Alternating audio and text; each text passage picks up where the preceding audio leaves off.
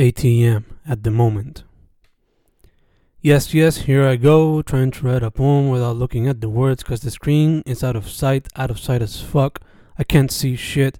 So I just try to look at the keyboard and listen to whatever video runs on YouTube. It confuses my writing because I can't focus much. But that's part of the reto here. I just want to write like crazy without focusing on the screen, which is why I don't care about the errors and why this work will simply go unedited. A deep look, scratch that, a simple look into my mind, into my work.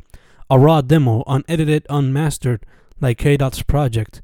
It's a weird feeling, but one I've wanted to feel in quite some time. Writing without giving a single fuck. Just having fun for a few minutes, maybe hours. It all depends on my fingers and my mind. Will they last? IDK. But I just want to go for it. IDK if the keyboard will correct these words. IDK if it's the app's work.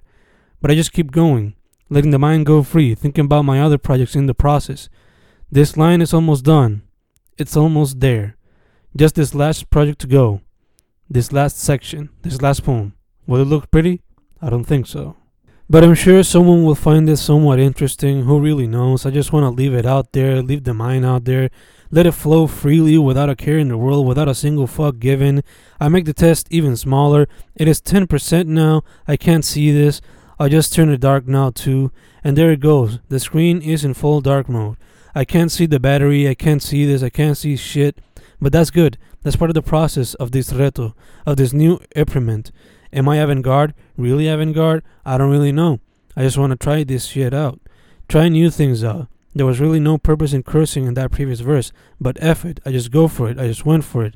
IDK even know anymore. The mind goes wild. It has no end. The verses run free for minutes and minutes and minutes. I even lose my style. Those and become regular ands. And that's kind of cool, I guess. IDK, IDRK. I just go for it.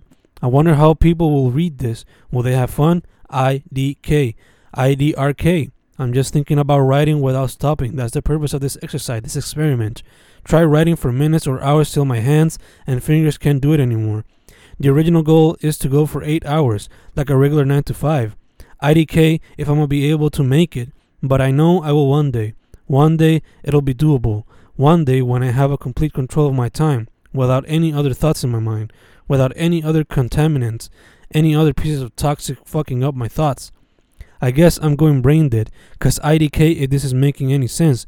I just have fun. I just leave the mind. I just let it go free. A lot of thinking being done, but is it really? Am I really thinking? IDK. This feels like a large amount of puke being thrown at the screen. It kind of feels good. It kind of feels bad. Because at one moment I'm letting the mind do its thing, but I'm also very occupied by order, which is why there are so many entries dividing these verses. I need some time of order.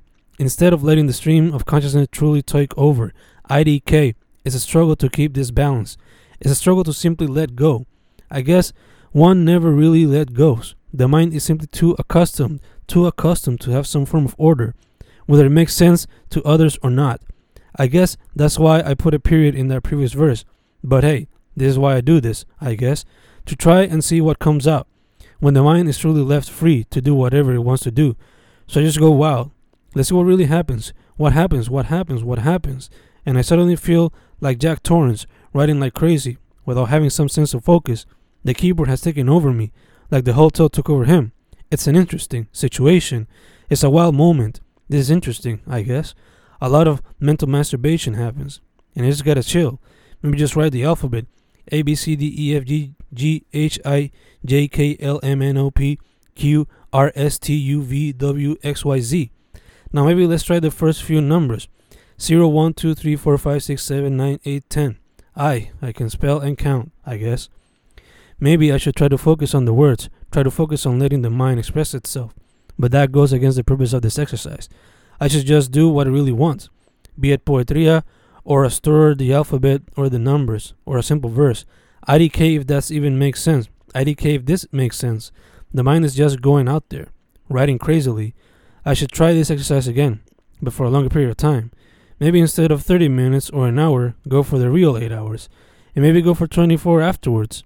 Watch my mind fry at the hands of the black mirror in front of me that displays my hands clicking on the keys as I try my best to challenge myself and the mind on a poetic stream of consciousness exercise that'll hopefully help the reader see a raw demo like poem that can only be compared to the brainstorming period of kids who are simply learning the process or the brainstorming period of the Dadaists, or the brainstorming process of the Surrealists, or the brainstorming process of the outsider artists, or the brainstorming process of someone who's simply looking to play with the art form and not give a fuck about it anymore because the pandemic has fucked up the process and everything else.